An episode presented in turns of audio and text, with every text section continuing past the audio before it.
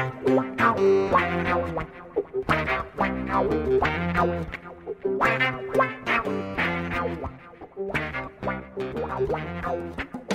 Dali, dali, torcida Santista, seja muito bem-vinda, torcedora Santista, seja muito bem-vindo, torcedor Santista. Estamos começando mais um GE Santos no formato de live para você que nos acompanha no YouTube, na Twitch e no TikTok do GE e também no tradicional formato de podcast para você que nos acompanha no GE. Globo ou no seu agregador preferido.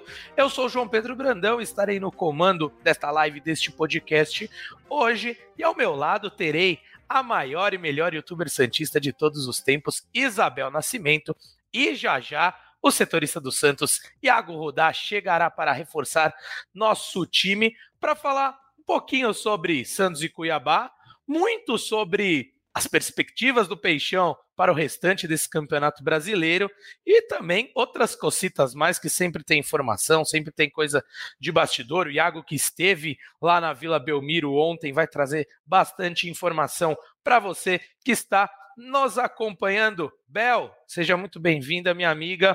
É, já passo para você com uma pergunta é, mais ligada ao sentimento de torcedora Santista, né? Porque ontem na repercussão, estava até acompanhando com o nosso querido Bruno Gilfrida é, na redação aqui de São Paulo a partida. Discutimos bastante sobre o jogo e, e ele até estava me falando que estava vendo muitas pessoas, muitos torcedores e torcedoras Santistas um pouco desesperados e desesperadas com o resultado, mas eu e ele até achamos que foi um resultado dentro de algo bom para o Santos. Poderia ser excelente, uma vitória, claro, mas está dentro do que, do que poderia é, acontecer. E diante, e aí sim, diante do que aconteceu na partida, principalmente mais para o segundo tempo, ficou até que barato para o Peixe que poderia ter saído com essa derrota jogando em casa. Mas, Bel, quero que você fale, claro, sobre o jogo e sobre essa sensação. Seus amigos, amigas santistas ficaram mais para esse lado pessimista de que teria que ganhar a qualquer custo, ou a maioria da galera aí entendeu esse lado, inclusive suas repercussões nas redes sociais, na sua, no seu Instagram, tudo mais. É, quero saber de você aí sobre a torcida peixeira. Bom, boa tarde aí a todos e a todas que estão me vendo e me ouvindo em qualquer momento. Olha, para mim a sensação não tem outra do que pessimismo total, assim, que a gente assistiu ontem foi um jogo ridículo.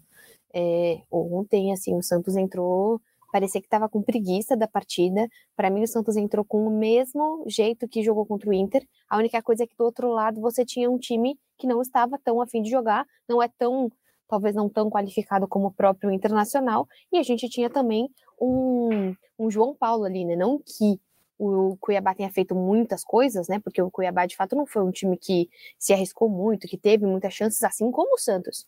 O Santos, você jogando em casa contra o Cuiabá, você podendo abrir uma vantagem de dois, três pontos, você podendo ficar com 40 pontos, finalmente ficar fora do Z4, e o Santos não faz isso jogando em casa, para mim, assim, foi um grande absurdo. Acho que foi um. É, é vexatório a postura do Santos. E até o João Paulo falou isso em um dos grandes vídeos aí que a Santos TV faz pós-jogo, que quando o Santos perde do Bragantino tomando três gols, eu e toda a torcida do Santos, a gente aplaude esse time porque esse time jogou bem, porque o Cleiton do Bragantino talvez tenha feito uma das melhores par par partidas dele da carreira.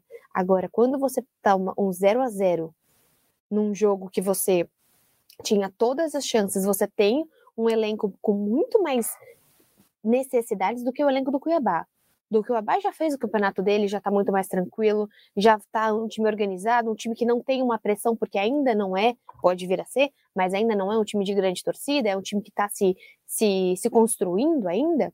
Agora não, você tem um time que você tem uma das maiores lotações que eu já vi na Vila Belmiro, eu nunca vi, até foi engraçado porque, engraçado, trágico, que eu cheguei faltando uma hora e eu não achava vaga de jeito nenhum. Então, assim, você não achava vaga em todos os estacionamentos que normalmente a gente para, porque eu fui com a Anitta e a gente vem de São Paulo. Então, assim, é, o torcedor, no meu caso, eu saí 5 horas da tarde de casa, quem é de São Paulo sabe, eu saí 5 e meia, porque eu cruzo, eu sou da Zona Oeste, então eu cruzo a cidade para pegar a, a imigrantes para poder cheguei em casa duas da manhã, então torcedor que assim, e hoje eu tô, tô trabalhando, você tá trabalhando, assim, o torcedor ele tá fazendo um baita esforço para apoiar né, o corredor de fogo mais uma vez. Então, ontem o que a gente o que a gente viu foi um time sem vontade, e é coisa que a gente não vê. hoje, para mim, três pontos, assim, claro que ganhar do Flamengo, ganhar do Palmeiras é muito importante, mas são três pontos, igual ganhar do Cuiabá, igual foi o jogo que a gente perdeu em casa contra o Cruzeiro, igual todos esses jogos que o Santos vem perdendo pontos muito é, ridículos nesse formato de casa, porque eram pontos fáceis. Então, assim, não tem um lado positivo do que foi ontem, é, porque, ah, mas é um empate, tal, diferente o empate contra o Galo no início do ano, um Galo super embalado, o Santos empata em casa é um ponto. Empate contra o Palmeiras, um baita jogo do Santos, o Palmeiras com muito, com um elenco com maior investimento, tremendo maior investimento que o Santos, mesmo sendo em casa, talvez é um ponto. Agora o que foi ontem não. Porque ontem eu não tenho um jogador de destaque para falar. Ontem eu não tenho aqui falar, nossa, que partida do Walter. Walter não sou nem a camisa dele. Então, assim, ontem a repercussão foi mais das brincadeirinhas sem sentido do Daverson, porque não não jogou tudo isso, não fez nada dentro da partida. Ele foi o, o Daverson, ele conseguiu o que ele queria. Desestabilizar o Santos quando ele pôde. Dentro o Cuiabá, ele conseguiu exatamente o que ele queria também.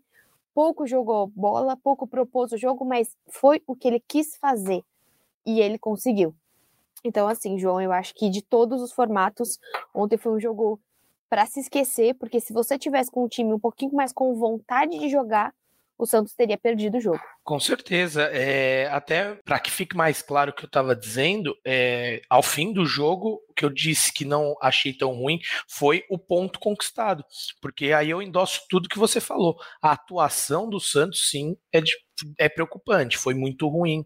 Então, até por esse motivo, eu achei que um ponto ficou barato o Santos ter conquistado, que poderia ter saído sem nenhum ponto, e o Cuiabá, que ainda podemos colocar sim como um concorrente direto, tá apenas três pontos do Santos, é, né, poderia ter saído com, com mais três pontos, com mais dois pontos, e aí sim ter se desgarrado do peixe ali do bloco que está um pouco mais embaixo. Mas concordo contigo. É, eu venho defendendo as atuações do Santos nas últimas é, rodadas, até é, a gente falou aqui, eu falei, pô, vou ser muito criticado por isso quando eu falei que o jogo contra o Inter eu nem tinha achado a atuação tão ruim para um para um resultado daquele tamanho, mas é complicado, né, Bel? E o meu ponto é, o time que está lá embaixo tá por alguns vários motivos, mas um deles é a oscilação, né? Então é natural que o Santos oscile, mas diante de tão poucas rodadas que faltam, é, é, complicado, né? Aí a apreensão acaba tomando conta, mas tem um fator ainda que eu quero que você comente maior que né, para fechar o que você falou, e já já o Iago também entrar para participar aqui com a gente, que é o Santos não conseguiu aproveitar o fator casa e a gente viu o Cuiabá crescer no fim do jogo quando o Santos deveria crescer, né? Então acho que isso acaba irritando ainda mais, né? Não, com certeza, até porque ontem você não teve um bom jogo dos seus melhores. Né? Assim, o Soteldo mesmo estava com um jogo extremamente nervoso, segurando a bola para caramba, a bola não chegava no Marcos Leonardo. O Santos acabou, o Santos colocou tudo que ele teve, né? E eu acho que assim, não dá para o Santos, até falei isso no vídeo ontem, não dá para você sempre contar com um milagre. O, o, que uhum. foi o gol do Joaquim foi super fora do, do, roteiro, né? O gol do Joaquim, o chute fora da área do Nonato, quando o Furt entra e faz os gols. Então, assim, não dá para você sempre contar com esse milagre que vai acontecer para o Santos sair com a vitória. O Santos não construiu a vitória ontem. Não tiveram várias chances e uma hora ia entrar. Não, não foi assim. O Santos estava errando passes simples no meio de campo. O Santos, o Santos errou todos os cruzamentos que tentou. Então, muito, muito longe de tentar a sorte, porque para você tentar a sorte, você tem que estar minimamente um pouquinho mais perto dela. O Joaquim uhum. conseguiu o chute, mas porque o Santos estava bem na partida no segundo tempo contra o, contra o Flamengo. Né? O Nonato conseguiu ali também o chute, porque ele tentou mais de uma vez, porque o Santos também, no início do jogo contra o Flamengo, teve chances. Ontem você não teve. Ontem você tem simplesmente pouquíssimas chances também do Cuiabá. O Cuiabá, de fato, querendo sempre parar o jogo, querendo caindo cada vez mais. Um, um time que trabalhou nesse nem tão faltoso, mas um time que qualquer toque já caía, já segurava a bola, já porque o jogo do Cuiabá para ele esse empate foi ótimo. Então assim, é, eu vejo muito como um Santos que tem pouquíssimas qualidades ontem, teve pouquíssimas qualidades ontem para que você pegue, nossa, a gente consegue olhar isso pro, pro, pro Goiás. E o Davidson, ele fez exatamente isso, foi xingado o tempo todo pela torcida. Porque ele quis o quê? Incomodar. Porque ele queria o quê? Irritar os torcedores. Né? O torcedor dane-se, a gente é passional, tá tudo bem. Mas ele quis irritar os jogadores, ele quis tornar a partida que devia ser fácil para o Santos, e não porque o Cuiabá é um time fácil, mas porque a necessidade do Santos ontem deveria ter transformado a partida em olhar, pô, a gente venceu fora de casa o Flamengo, a gente venceu fora de casa o Palmeiras, a gente venceu fora de casa o Vasco, a gente venceu fora de casa a, o Bahia, e a gente teve grandes vitórias que a gente pode se vaziar. O, Vasco ainda dentro de casa tendo uma boa vitória. Agora, sim, no primeiro tempo, um, um tempo horrível do Messias. Eu acho que daí você também vai vendo a gestão do Santos. Como o Santos contratou, contrata centroavante para Arama, não contrata a ponta, não contrata, só contratou o João Basso, hora João Basso lesionado, você não tem que colocar. O Messias fez um jogo muito ruim no primeiro tempo. Você vai colocar o quê? O Jair, um menino também, já é um menino que está sendo, que é lateral, né? Um dos locais mais problemáticos. O João Lucas fazendo um tempo péssimo, você troca o João Lucas, põe o Júnior Cariçara, só piora. E aí a torcida já começa a fazer coisas que eu não concordo, que é vaiar jogador em campo. Toda vez que o João Lucas tocava na bola, começava a vaiar, porque não sei. Porque não faz diferença nenhuma. Você, quanto mais você vai, você acha o quê? Que você vai vaiar o cara, o cara vai olhar e falar, nossa, eu tô com força de jogar. o Lucas não estava confortável na partida de ontem. Foi trocado pelo Júnior Caissara e continua a mesma coisa. Então, assim, vem problemas de gestão, de formação dessa equipe. E aí sim você consegue entender que o problema desse Santos vai além do técnico, né? O Marcelo Fernandes não é um treinador, um exímio treinador, até porque não tem tempo e sempre pressionado. Marcelo Fernandes nunca vai entrar no Santos, nossa, agora a gente tá bem com esse treinador, vamos tirar e colocar o Marcelo Fernandes. Não, ele sempre vai olhar um Santos problemático, porque ele é o treinador interino. Entendo que esses jogadores estão 100% fechados com o Marcelo, mas precisa melhorar se quer continuar. Até porque o Santos ontem teve a mesma atitude apática do próprio Botafogo. Né? Acho que eram os times que mais precisavam daqueles pontos e não conseguiram fazer o seu básico para conquistar. Perfeito, Bel. É, você conseguiu sintetizar muito bem o que eu falei sobre o Santos estar ali é uma soma de diversos fatores, e principalmente de uma má gestão, de uma falha na montagem de elenco, é, de uma má gestão de grupo de técnicos anteriores, e também, por consequência, um time que não consegue encaixar bons jogos e vai oscilar naturalmente. Então, é isso que, que acaba gerando. E um jogo que a torcida tinha muita expectativa, um jogo importante de seis pontos, é, que o Santos não teve o empenho que se esperava.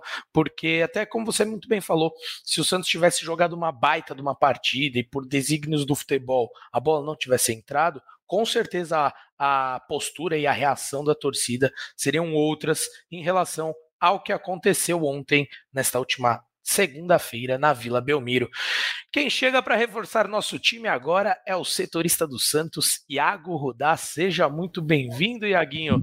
Você que estava lá na Vila Belmiro ontem, assim como Isabel Nascimento, viu o Peixe jogar mal, né? Acho que não podemos, não precisamos nem fazer nenhuma, usar nenhum eufemismo, porque o Santos jogou muito mal mesmo, né? Não ofereceu qualquer tipo de risco ao Cuiabá, como eu e a Bel destacamos aqui nas nossas considerações iniciais, mas deixa aqui o espaço também para você analisar inicialmente o jogo e mais uma provocaçãozinha. Você acha que o Lucas Braga, é, que estava suspenso, o João Basso, que está contundido, fizeram muita falta diante do que o Marcelo Fernandes escolheu para remodelar o time, que jogou de uma forma um tanto quanto diferente do que ele vinha, é, no encaixe um tanto quanto diferente do que ele vinha apresentando? Fala, Joãozinho, fala, Bel, torcida do Santos que está nos acompanhando.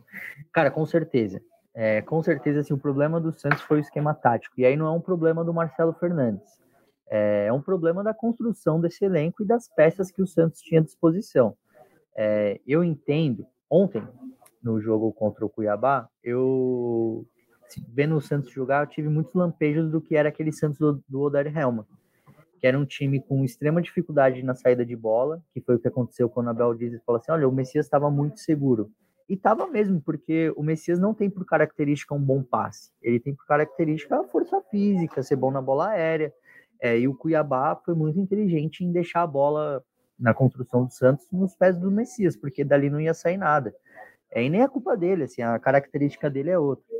É, então, assim, a gente viu lampejos do que era o Santos no começo do ano, e o time fora do 3-5-2 é, não consegue jogar, cara. assim, principalmente quando precisa propor. O Cuiabá veio fechadinho, encaixotou a marcação, não queria muito atacar, não queria dar espaços, e assim, isso acabou com qualquer possibilidade do Santos na partida. Mas eu acho que o Santos, cara, deu sorte ontem, porque era para ter perdido esse jogo. É, deu muito azar, o time não jogou bem, o sistema não encaixou. É, velhos, eu até escrevi sobre isso na minha análise no, no GE, o Santos revisitou velhos fantasmas, né? É, não teve criação nenhuma no meio de campo, o Lucas Lima muito mal, é, problema de, de, segurança dos jogadores, é, de confiança dos jogadores, Messias mal, o, é, o João Lucas muito mal. E aí faltou sim. E aí, respondendo a sua pergunta, dei toda essa volta. É, o Lucas Braga fez falta, mas não por ser o Lucas Braga, assim, sem querer tirar o mérito dele, claro. Uhum. Mas é o sistema, assim, o desenho que o, que o, desenho que o Santos encontrou, que se encaixou, ele não conseguiu colocar em campo ontem. A culpa nem é do Marcelo, é que o elenco do Santos estava destroçado não tinha como colocar em campo um time mais competitivo do que esse que entrou. Muito bem, Aguinho. Tenho, tenho as mesmas impressões aí que, que você, quando eu falei mais do Lucas Braga e do Baço, principalmente por ter esse encaixe que o Santos vinha apresentando boas atuações. Eu até falei para Bel que né, nas últimas rodadas defendi bastante as atuações do Santos, até contra o Inter mesmo, que foi aquele é, aquela goleada, enfim. Mas o encaixe mudou bastante coisa.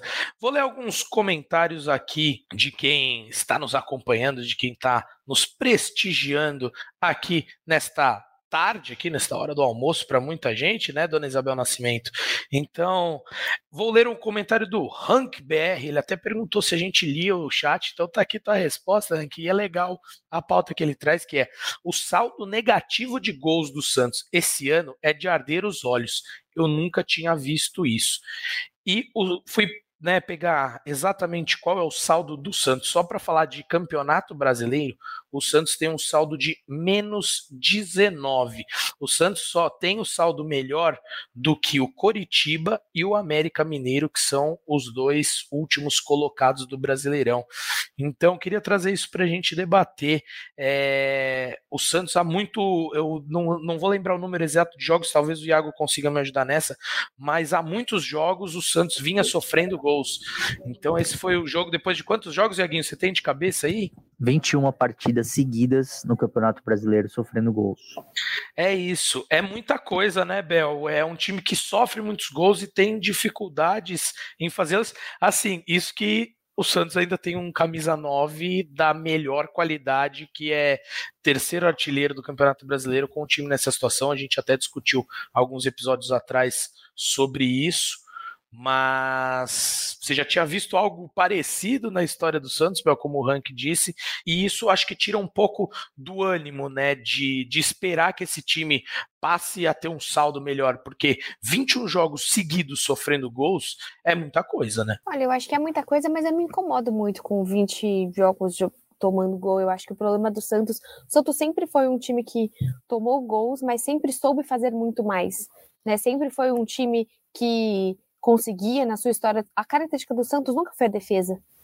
Você nunca fala, nossa, o time do Santos, o que, que você pensa? É diferente de você pensar um Corinthians, se você pensar um time que normalmente se defendia muito bem, fazia o seu gol, o próprio Palmeiras, que muitas vezes ganha, ganhava apenas de 1 a 0, mas era extremamente competente. O problema não é você, porque ontem o jogo foi muito pior, muito pior sem ter sofrido gols do que, sei lá, o do próprio Bragantino, que o Santos sofreu três gols, sabe? Então eu vejo como um Santos que sempre teve essa questão de você tomar gols, mas você fazer muito mais, você conseguir, você chegar muito mais na área, você ser ofensivo, você talvez abrir espaços por ser tão ofensivo assim. Mas ontem não foi isso. O Santos não abriu espaço por ser ofensivo. O Santos abriu espaço por conta dos erros do próprio Santos. Então, claro, para mim, me amedronta muito mais o saldo de gols do que um time que toma muitos gols é, toda a partida. Porque tomar muitos gols, mas que, que, se você tomasse todos os jogos um gol e você fizesse dois, você não teria esse saldo de gol ridículo que o Santos tem hoje.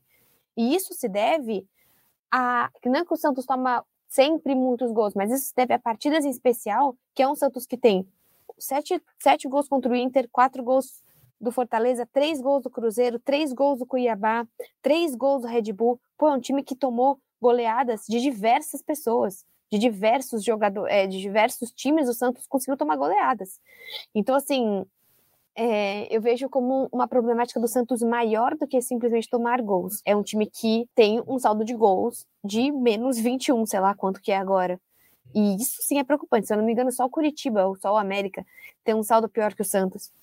Aí sim você tem um time que é que não dá para você também ter um time que toma uma goleada de seis gols de diferença e não ter um saldo de gols desse tamanho, né? Sim.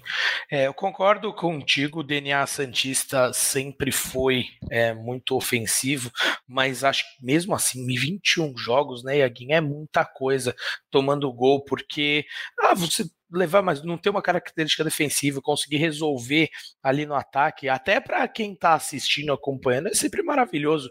Um, um, jogo mais franco, um jogo que saia mais gols, mas para quem é torcedor e principalmente que está lá dentro, vivendo o dia a dia, a organização da equipe, é, é complicado, né? Você partir de, um, de uma premissa, que nem você falou muito bem, Bel, do Marcelo Fernandes, ele sempre pega o time em situações complicadas, e é isso, ele já pegou o time que vinha há muitos jogos sofrendo gols consecutivamente, e não conseguiu ajustar isso, mesmo colocando três zagueiros, deixando o time um pouco mais bem postado. Isso não quer dizer que é retranca, muito pelo contrário, o time tinha muito escape, tinha muita velocidade para atacar e foi assim que conseguiu suas vitórias. Mas me preocupa muito ver isso, Iago. Eu acho que é um número muito, muito expressivo, não? Cara, com certeza. Eu vou trazer alguns números aqui. Nesses, nessas 21 partidas do Santos que o Santos ficou em sequência sofrendo gols, o time conseguiu 38% dos pontos que disputou no Brasileirão. Se a gente for colocar isso na tabela, isso significa rebaixamento, praticamente certo, 38% dos pontos. Nesses 21 jogos, o Santos sofreu 47 gols o que dá uma média aí de 2,23 gols por jogo. E o Santos fez 27, ou seja, nesse período o Santos teve um saldo de menos 20, cara. É, é muito, é muito gol sofrido. E aí, olha o contraste, né? Nos 11 jogos que não fazem parte dessa sequência no Campeonato Brasileiro, o Santos sofreu 8 gols, que dá uma média de 0,72. Então, esse período, esse miolo de campeonato que aí compreende a passagem do Paulo Turra, a passagem, a passagem completa do Paulo Turra, a passagem completa do, do Diego Aguirre e uma parte aí da passagem do Marcelo, é ela que explica o porquê do Santos estar tá nessa situação. É, se a gente for olhar o campeonato e destrinchar as tabelas, assim, colocar por, é, por momentos diferentes, são esses 21 jogos que explicam o Santos estar tá onde está nessa situação dificílima no Campeonato Brasileiro. Mas, assim, claro que eu concordo com a Bel. Assim, o Santos não tem essa cara de, tipo, olha, tem que ser um time que não toma gol. Essa não, não tem nada a ver com a, com a com DNA Santista, né? A torcida do Santos adora esse termo, DNA Santista. É, mas, poxa, nessa temporada, especificamente, o Santos tem que ter uma certa precaução. E aí o Marcelo Fernandes ontem foi questionado sobre isso na entrevista coletiva, ele pediu para para a torcida e para a imprensa também, né, parar de dar martelada nos zagueiros, porque o Joaquim, o Messias, o Baço, o Dodô, enfim, todo mundo ali do, do sistema defensivo está trabalhando, está trabalhando muito, e às vezes o Santos toma uns gols assim de bola desviada, um gol que não é necessariamente uma, uma falha coletiva, é um mérito de, do, do atacante adversário e tudo mais. É, eu até entendo o ponto dele, entendo o ponto da Bel, mas o Santos assim precisa urgentemente fechar a casinha, porque é o que vai manter o Santos na Série A. Se não sofrer gol, se, se conseguir reduzir bem esse, essa média aí de gols sofridos, o Santos vai permanecer na Série A. Eu acho que a, a fórmula do sucesso do Santos passa por isso. É, e aí, claro, tem um excelente atacante, tem é, pontas muito bons. O Soteldo eu acho ele assim, no, no um contra um dos melhores jogadores é, desse elenco, um dos melhores jogadores, inclusive, da Série A, nessa função aí de um contra um. Mas o Santos, na minha opinião, não pode apostar muito nisso. Eu fecharia a casinha, tentaria resolver o problema da defesa, que, na minha opinião, é que manteria o Santos na Série A do ano que vem. É que o problema também é muita mudança, né? Que a gente falou no último podcast. Você tem uma. Você, você começa o ano jogando o quê? Sei lá, com Michael e Bauerman Aí, beleza, daí o Marco vai embora, daí você tem Bauerman e Joaquim, daí o Bauerman vai embora, daí você tem Joaquim e João Basso, daí o João Basso vai embora. Aí você tem agora Joaquim e Messias. Tipo assim, você. O problema da defesa do Santos, eu não sei te dizer quem são os dois laterais do Santos. Porque os melhores jogos do Santos hoje foi jogando de um ponto acumulado. Então, assim, é o Kevson. O Kevson tem 18 anos. Do outro lado, você tem quem?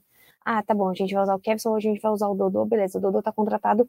O jo... Você contratou nos últimos anos o Auro, que não deu certo, o Natan, que não deu certo. Você tem o João Lucas agora que não, não tá dando certo. O Júnior Caissara que não tá dando certo também. O Gabriel Inocêncio que... Caramba!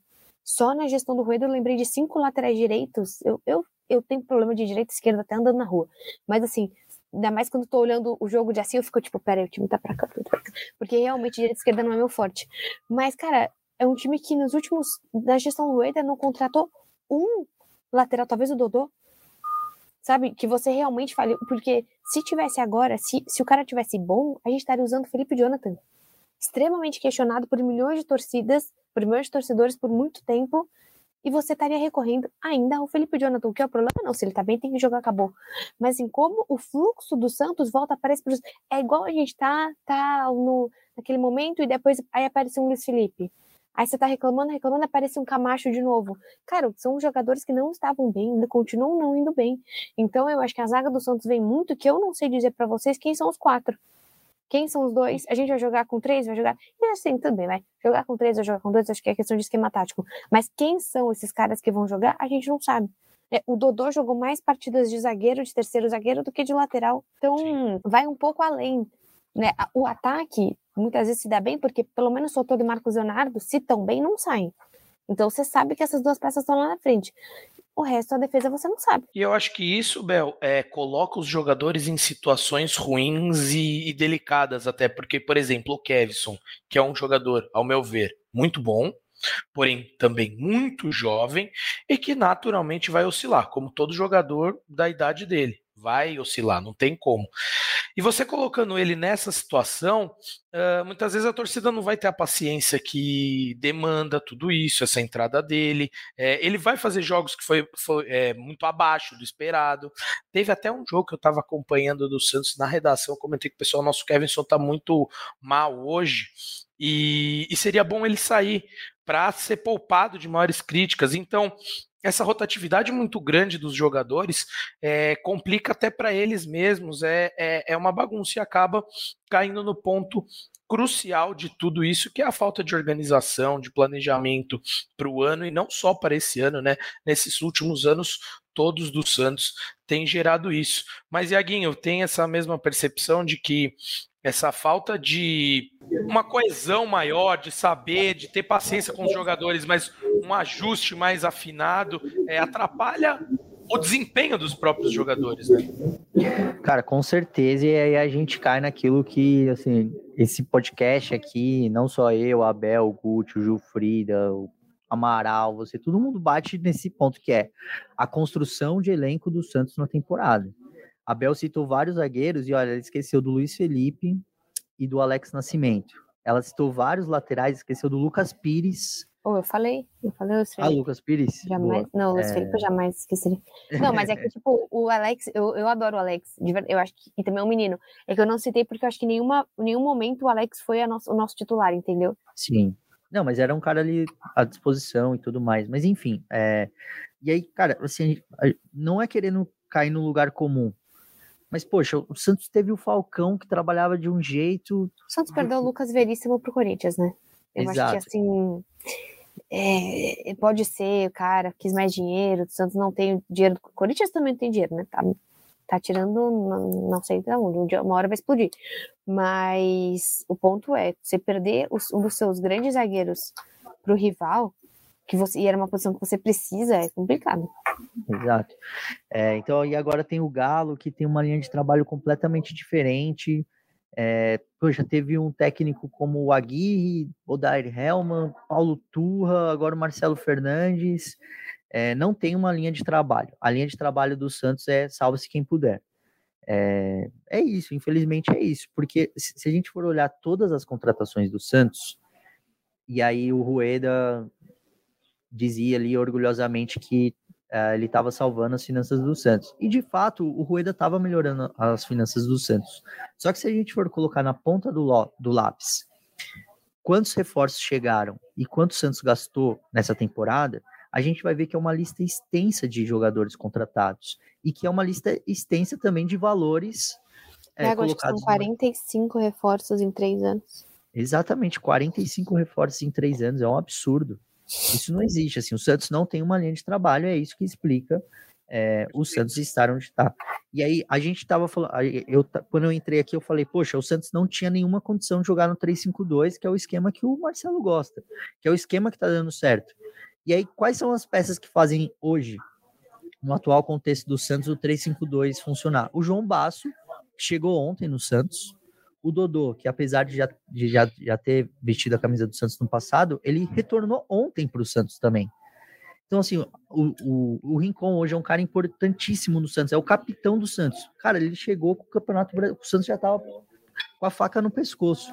Então, assim, as, as decisões do Santos, elas são tomadas com a urgência de ontem é, tá sempre com a faca no pescoço. Não tem um planejamento, não tem uma linha de trabalho que a gente vê, sei lá, poxa, por que, que o Fluminense foi campeão da Libertadores? Cara, porque apostou numa linha de trabalho e deu tempo para que isso funcionasse. Pô, por que, que o Palmeiras é essa máquina de ganhar títulos que tem sido nos últimos três anos? Cara, porque tem uma linha de trabalho. O Santos não tem. E tudo bem que o Santos tem um orçamento reduzido em relação ao Palmeiras, ao Flamengo, essas grandes marcas do futebol brasileiro. Mas enquanto não tiver organização no departamento de futebol, enquanto não tiver uma linha, vai ser isso daí. Um grande exemplo é o Fortaleza, cara. Pra gente Exatamente. não exemplo de ah, todo mundo que já tinha muito dinheiro, Fortaleza é, vem de coisa de cinco, um pouco mais, né, seis, sete anos atrás, na Série C, subiu para a Série B. Então, você acha que não que tinha mais dinheiro que o Santos nessa questão? Mas não. Teve um presidente que, para mim, é o melhor presidente disparado do Brasil, que organizou a casa e isso apostou numa linha de trabalho, tanto pelo lado administrativo e financeiro, quanto pelo lado é, do campo, que ele, o que ele pretende com o time dele dentro de campo, quais peças ele quer, enfim. É, eu te interrompi apenas também para passar a bola a última vez para a Bel, que eu sei que ela vai ter que sair um pouquinho antes aqui da nossa live do nosso podcast. E Bel, queria suas considerações aqui sobre um comentário que o, o, Alexandre Ribeiro fez, que é incrível como o Santos é instável. Não dá para desacreditar, mas também não dá para confiar. Vai ser sofrimento até a última rodada. Então, na sua mensagem de despedida, Bel, se possível, é falar o que você espera aí do Santos para as próximas rodadas, se o sentimento é meio que esse. Não, não dá para desacreditar de vez, mas também não, não tem uma confiança muito grande. Cara, eu acho que assim, é, daqui para frente, o Santos não é, é, o que o Marcelo falou, sabe? Vai ter que esquecer esses últimos jogos, vai ter que esquecer Inter, vai ter que esquecer Cuiabá. Ah, vai perder contra o Goiás. É um, é um jogo difícil pra caramba. Com, com certeza é um dos jogos mais difíceis, mas um jogo, mas assim, né? Flamengo também era, Palmeiras também era, Corinthians também era, né? E tirando o jogo do Corinthians, Corinthians foi um jogo que o Corinthians jogou melhor. Mas o Flamengo e o Palmeiras não foi. Foi um jogo que o Santos conseguiu a vitória de maneira muito mais honesta. Jogo contra o Corinthians acontece, um abraço pro Corinthians. O Santos também várias vezes, o jogo contra o Red Bull, o Santos jogou muito bem, não era para ter sido 3 a 1 Isso acontece, futebol é isso. É, infelizmente a gente vê o que até o que aconteceu, tá acontecendo com o Botafogo e tudo isso. Nem sempre o melhor time ali vai conseguir as melhores chances. Mas eu vejo como assim, o Santos precisa respeitar mais esse torcedor e jogar bola, cara. Porque assim, ontem não jogou bola. Ontem não tentou. Você não teve chute, você errava passe simples. O Santos errava passe no meio de campo, o Santos errava cruzamento. Pô, tô... e, e, a gente já tinha falado isso. O João Paulo chutava a bola direto pro Soteudo. Óbvio que o Soteudo não conseguia dominar. Não o Soteudo, mas o Soteudo, isso por questão de altura. Mas as outras atletas, por questão de habilidade, não dominavam bola. Sabe, isso é muito, é, isso é muito difícil. O Marcelo tentou jogar com três lá na frente e, e o Mendonça, cara, eu acho que é o atacante que mais oscila no mundo. Ele tem bons jogos e jogos horríveis um seguinte do outro. E ontem foi um jogo horrível do outro. O Mendonça é um cara do contra-ataque. E o Marcelo ontem entendeu o Mendonça como um cara para criar. Então, eu, eu realmente não sei, assim, eu acho que daqui para frente parece sim que o Santos entrou com exatamente a mesma soberba que entrou contra o Inter, achando que poderia fazer um gol a qualquer hora. E eu sei, eu acho realmente que se o Santos marca um gol ontem, seria 3 a 0 Eu realmente acho. E eu acho que se o Cuiabá marcasse o primeiro gol, o Santos não conseguiria virar. Para mim seria esse cenário ontem. E quando terminou a partida, eu agradeci por terminar, porque estava mais perto do cenário ser Cuiabá do que o cenário ser o Santos. Então, cara, para mim assim, é, esquecer o que passou, pensar só em 38. 38, 38, o Santos precisa chegar em 45 de alguma forma. Talvez jogar contra o Fluminense possa ser um jogo um pouco mais fácil, nessa ressaca aí do Fluminense. Talvez o São Paulo mesmo vai querer dar algum tipo de resposta, porque jogou muito mal contra o Palmeiras e não vai querer perder outro jogo como foi. Então, o jogo do São Paulo vai ser dificílimo, do, do, do Goiás vai ser dificílimo. Atlético Paranaense é sempre um jogo difícil, mas por ser talvez um time que não esteja beirando cair, ou beirando alguma coisa, possa ser um time que não queira, não sei. O Botafogo pode ser, pode, pode ser não, né? Botafogo vai ser um jogo incrivelmente difícil, pelo que o Botafogo se criou. Poderia ser, ser um jogo muito mais simples, mas o Botafogo. Cara, e, cara, e a cara do Santos faz exatamente o que o Botafogo fez. Tipo, se o Santos um dia tiver um tempão na primeira colocação, é, então, assim, super me solidarizo com o Botafoguense, porque a gente se anima tanto. Acho que nem eles estavam acreditando no que eles estavam construindo. Mas é isso, acho que daqui para frente é organizar o que dá para organizar, não tem tantos reforços para voltar, o Baço, não, quem vai voltar? Ninguém vai voltar agora. Lucas Braga. Agora você falar que você jogou dessa forma por conta do Lucas Braga, você não conseguiu por conta apenas do Lucas, aí você tá, você ganhou contra o Palmeiras sem o Soteudo, você ganhou contra o Flamengo sem o Marcos Leonardo. E você vai falar que você não ganhou em casa contra o Cuiabá porque o Lucas Braga não tava lá? Um abraço. Aí você tá sendo realmente, sem nem o que, não existe essa argumentação. Porque daqui para frente o João Basso não vai voltar, a gente não vai ter esse jogador de volta. Vai ter que jogar com Messias e com Joaquim. E se não lesionar. Porque se lesiona um deles, ou se lesiona o próprio o nosso goleiro, que graças. Eu não. Ai, ziquei. Mas assim, que bom que João Paulo é um cara que não se lesiona. Porque senão, o Santos estava muito lascado do abismo que você tem para o Vladimir. É, acho que mais do que as peças individuais é a forma como o encaixe sem alguns deles funciona, como com outros não. Bel, agradeço demais sua participação. Sei que temos que liberá-la um pouquinho antes, então sempre um prazer estar ao seu lado aqui, minha amiga, comentando muito sobre o peixe. Então, um grande abraço para você, a maior e melhor youtuber santista de ah, todos os tempos. Valeu, Bel. para se retirar. é, Iaguinho, tchau, Bel. Beijão. Iaguinho, sigo com você aqui porque eu gosto do que você estava falando. Infelizmente, tive que te interromper ali por gestão de tempo aqui. Mas essa questão da, da falta de organização do Santos, para não ficar uma coisa muito ampla e, como você falou, não cair no lugar comum de só jogar, tá desorganizado. Cara, que o Santos está desorganizado, que tem uma péssima gestão há muitos anos, isso todo torcedor Santista e todo. Todas as pessoas que acompanham o futebol brasileiro é, sabem de core salteado. Mas queria que você continuasse e concluísse o seu raciocínio, até com essa deixa que a Bel falou. Ela falou: ah, pô, não dá para um time perder porque não tinha o Lucas Braga, mas acho que não é esse o grande ponto, né? O grande ponto é que aí você estava muito bem na sua explanação, que o Marcelo Fernandes ele não consegue nem uh, estabelecer de uma vez por todas um modo de jogar, porque ele não tem peças para repor. Então, se ele ficou sem o Lucas Braga, que é isso, não é um craque, não é um gênio que vai fazer falta para qualquer time, mas é um cara que mantém o encaixe dele perfeito. O Baço é a mesma coisa. Ele não tinha zagueiros, pra, não tinha peças para jogar com três zagueiros praticamente, né, Yagui? Então eu quero que você discorra um pouco mais sobre isso, porque eu concordo plenamente contigo. Pô, cara, eu queria fazer uma provocação quanto a isso daí. Ó, vamos imaginar que o Santos se salve é, nesse Brasileirão. O Santos vai ficar na Série A do ano que vem. Você acha que em novembro de 2024, ah, quando a gente estiver fazendo o GE Santos, o Santos vai estar onde? Cara, o Santos vai estar exatamente no mesmo lugar que está hoje. Sim, o Santos vai estar ali embaixo, é, brigando ou por um rebaixamento ou por uma Sul-Americana, que, cara, convenhamos, para a história do Santos é muito pouco. É, assim, ontem eu vi, eu cheguei muito cedo na Vila Belmiro e aí o Vasco tava jogando. E eu tava ali no meio da torcida, tal, esperando o corredor de fogo e tava pescando de ouvido umas conversas ali entre os torcedores. E aí eu pô, vi um pessoal mais animado, falando assim: "Pô, cara, se a gente ganhar hoje, a gente abriga por Sul-Americana". E aí um outro torcedor falando: "Cara, mas assim, e daí a Sul-Americana, assim, a gente é o Santos, a gente não pode pensar em Sul-Americana. E eu vou nessa linha, assim, sabe? É, que o Santos, ele tá num processo muito difícil, cara. O, o, o fato do Santos não ter um projeto esportivo mina qualquer possibilidade desse time. Então vamos supor que a gente termine o ano bem. E terminar o ano bem significaria a permanência na Série A do ano que vem.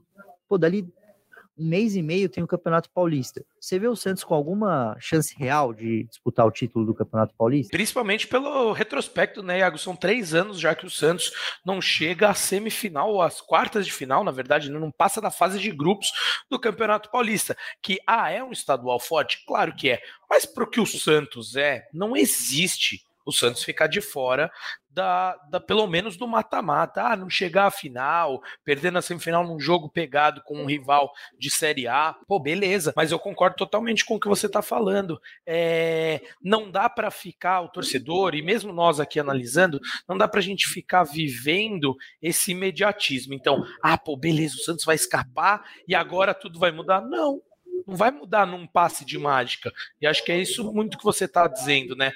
Enquanto não houver uma reformulação completa, é, um estabelecimento de, de metas do que se quer desse time dentro e fora de campo, a gente vai continuar vendo isso, né? Exatamente, cara, exatamente. Ou o Santos, ele para agora e traça assim. E, e aí, eu, claro que aqui eu estou fazendo uma crítica à gestão, que hoje é a gestão do presidente André Sueda, mas ano que vem vai ser uma nova gestão. E aí a gente tem vários grupos políticos dentro do Santos, tanto de situação como de oposição, disputando poder nos bastidores. É momento, para o bem do Santos, desses grupos políticos conversarem entre si e, independentemente de quem que venha ganhar a eleição, traçar um projeto de longo prazo para o clube. Porque ou o Santos se organiza, arruma casa e volta a ser competitivo, ou a gente vai aqui em novembro do ano que vem falando da expectativa sobre um jogo contra o Goiás de 33ª rodada para a gente saber se o Santos vai ficar ou não na Série A do Campeonato Brasileiro. E assim, pode acontecer de não cair esse ano, pode acontecer de não cair no ano que vem, pode acontecer de não cair em 2025, mas se continuar assim, cara, não vai ter o que fazer. Um momento que o Santos vai cair, porque o futebol brasileiro está cada, cada, cada vez mais competitivo. A gente tá vendo aí camisas que não são tradicionais assim, Cuiabá é um exemplo, o próprio Bragantino, né, que é o Red Bull Bragantino, é um outro exemplo, pode campeão brasileiro. O futebol brasileiro, ele tá indo para um caminho de é, não futebol brasileiro, futebol mundial, assim, de, de, de mercado, de negócio, é, da gestão dos clubes como empresa. É, a gente vê os, os grandes resultados esportivos hoje são das instituições que são geridas dessa forma e o Santos precisa entrar nesse mundo ontem. Uhum. Então, assim, a gente está falando sobre um rebaixamento, a possibilidade de um rebaixamento nessa temporada. Mas a tendência é que o Santos permaneça nisso por anos e anos e anos, até que caia. Só pelo jeito que tá, parece que só vai ter uma revolução no Santos, uma mudança estrutural, se de fato cair, que não é o que a gente quer aqui, não é o que a gente está defendendo. É, então o Santos precisa para ontem se organizar, arrumar as coisas e ver o que pode fazer num cenário tão competitivo e tão difícil que é o futebol brasileiro. Perfeito. E quando o torcedor entende que existe um projeto de fato, existe algo sério sendo concretizado, sendo feito, a galera abraça a ideia. Então eu achei incrível a entrevista, pegando mais uma vez o Fortaleza de exemplo, a entrevista do Marcelo Paz após a derrota contra a LDU na final da Copa Sul-Americana, agradecendo o torcedor e dizendo que ele é, assim, em outras palavras, mas em resumo, né, que ele fica feliz de ver que o torcedor entendeu que tudo isso são passos que o Fortaleza está dando até conquistar um título e não que perdeu que tá tudo errado e não é porque ter, se tivesse ganho também não estaria tudo certo, maravilhoso e poderia largar tudo. Então o torcedor Fortaleza eu acho que tem um grande passo à frente de, da maioria dos clubes aqui do Brasil de ter entendido isso, de ter comprado a ideia do clube como um todo e não apenas, ah, tô feliz porque ganhou, tô triste porque perdeu, tô puto porque perdeu. Então, é, eu acho que isso, é, isso sim é um projeto a longo prazo. É disso que estamos falando aqui, né, Então, às vezes, traz um exemplo de algum outro mais fácil torcedor da Santista enxergarem, porque eu concordo muito com você. É, a gente discute muito, já vi muitas pessoas falarem e concordo com essa tese de que para você ser campeão, você precisa estar tá disputando todo ano, você precisa estar tá competindo lá em cima, batendo, e é o que está acontecendo com Fortaleza, que foi o que o presidente Marcelo Paz falou. Cara, eles perderam uma final hoje, mas eles estão continuando, eles vão continuar chegando e uma hora vão bater esse título. Foi assim com tantos outros clubes é, ao longo desses anos para você ganhar, você precisa chegar. Salvo engano, foi algum presidente do Corinthians, eu não vou lembrar qual, que falou, né, que quando, quando o Corinthians foi campeão da Libertadores, é, não sei se foi o Andrés ou algum presidente anterior. É, acho que foi o Andrés. Né? Que para você ganhar, você precisa brigar. Não adianta. Ele, ele falou: o Corinthians disputava uma Libertadores no ano, ficava cinco sem disputar, voltava. Assim é difícil. Se você começar a disputar todo ano e competir bem, você vai conseguir chegar a alcançar esse título. E Pro lado ruim é a mesma coisa. Se você tiver 5, 6 anos disputando ali na zona perigosa da tabela do Brasileirão, brigando para não cair, brigando para não cair, infelizmente, uma hora essa corda não vai sustentar, né? Então acho que para a gente finalizar era isso, né, Iaguinho? É, cara, é isso, assim. É, acho que a gente está é, em sintonia de ideias, assim. O Santos está num processo de assim, eu não quero falar que, que o Santos está num processo assim de ficar sempre brigando contra o rebaixamento e tal, porque assim, algumas tem assim, 2019 que não está muito longe, é o Santos foi vice-campeão brasileiro. Uhum. É, em 2020, que está mais perto ainda, o Santos foi o vice-campeão da, da América do Sul. É, mas de lá para cá, cara, não tem nada que a torcida do Santos possa se orgulhar. É, e não parece que tem nada sendo feito, assim, a gente não, não é um processo, assim, olha, igual esse do, do Fortaleza que você citou, olha, a gente teve esse momento de derrota aqui na Sul-Americana, é, mas olha, a gente está num processo longo, então, o Santos não tem um projeto, não tem um, processo, e acho que é ele que dói na torcida, de saber que, cara, amanhã vai ser a mesma coisa, é, ano que vem vai ser a mesma coisa. Se o Santos ficar na Série A, nada me leva a crer que o Santos vai brigar por alguma coisa melhor no ano que vem. Vai ser a, exatamente a mesma coisa, cara. Vai ser exatamente o mesmo ciclo de briga contra o rebaixamento. Uhum. E quero aqui deixar registrado que eu não encampo aquela ideia que muitos torcedores é, têm de outros clubes, enfim, todo mundo falando do Santos, de que ah, se o time cai é um baque, e é isso que precisa para é um gatilho que precisa para mudar a postura. Não concordo, principalmente agora que o a diferença financeira para que cai é muito grande. Então, assim, cair não é solução para nada, para nada, nada, nada disso. E tô contigo, Iaguinho, também não vejo a Santos é, melhorando a curto prazo se continuar dessa forma. E só para finalizar, você falou, né, de que eu vi algum torcedor comentando lá na Vila é, nessa, nessa, última segunda-feira sobre a possibilidade de disputar a Sul-Americana. Nesse exato momento, o Santos está na zona de classificação para a Copa Sul-Americana, está né, tá na 14 posição. Só que, como Fluminense e São Paulo estão na zona de classificação para a Sul-Americana, duas vagas vão abrir. Então, Corinthians e Santos estariam se classificando para a Sul-Americana neste exato momento. Mas o exemplo desse ano mostra que de que adianta ir para a Sul-Americana e fazer uma campanha como fez, que na quarta rodada já tinha, já não tinha chance de classificação, já tinha largado mão da competição, né? Então, a postura do Santos deve ser outra. Iaguinho, tem alguma informação, alguma última quentinha de última hora que você queira trazer para nossa querida audiência santista aqui, que o momento é agora, seu último recado, Iago Rudá. Boa, cara. Não, só trazendo algumas atualizações, né? O Dodi, que é um reserva do Santos, mas eu acho que é bom a gente pontuar aqui. Ele tomou o terceiro cartão amarelo contra o Cuiabá, tá suspenso, não joga contra é, o Goiás no meio da semana. O Lucas Braga volta, como a gente já falou aqui, ele estava suspenso, ele tinha sido expulso contra o Flamengo e há a possibilidade de que o Dodô seja relacionado para a partida contra o Goiás. A gente está gravando no comecinho da tarde da terça-feira, para quem for ouvir depois, e o Santos ainda não treinou. É, o Santos viaja na terça-feira para Goiânia. O Santos está viajando com dois dias de antecedência, depois de ter sido goleado pelo Internacional. O Santos chegou ali poucas horas antes do jogo, né? Quer dizer, na, na noite antes do jogo, mas chegou tarde lá em Porto Alegre e o Santos entendeu aquilo como um aviso. Então, de lá para cá, o Santos tem viajado com dois dias de antecedência. O Santos viaja ainda nessa terça-feira para Goiânia e a gente vai saber se o Dodô vai ou não, mas é um cara aí que tá no, como a gente coloca aqui no GE, é um cara que tá com como status de dúvida uhum. para essa partida. Se ele for, é um baita de um reforço para o Santos, porque entra naquela questão do Marcelo poder jogar no esquema que o Santos se sente mais confortável e tudo mais. É, mas fora isso, o Santos é, deve ter aí o time completo para enfrentar o Goiás em Goiânia, jogo que é importantíssimo, porque o Goiás tem 35 pontos. Se vencer o Santos, vai para 38, só que não passa o Santos por conta do critério de desempate. O Santos tem duas vitórias a mais, ficaria com uma a mais. Só que, cara, a tabela assim desse ano tá dificílima, dificílima, dificílima. Tem vários clubes aí nessa briga contra o rebaixamento.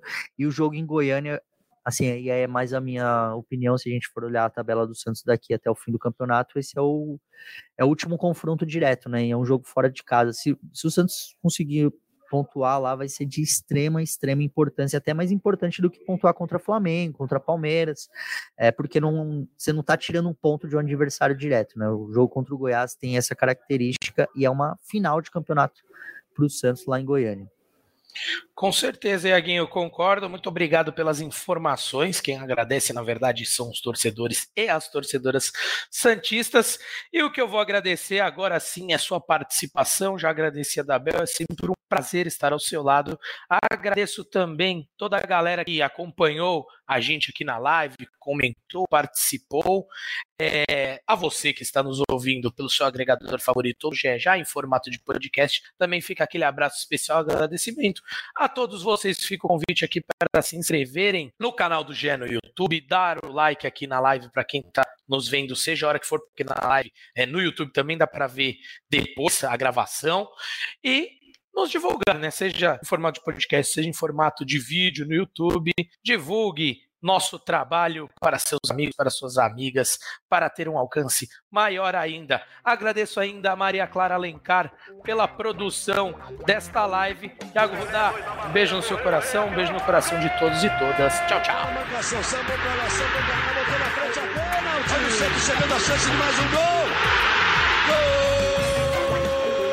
Pode bater de primeira!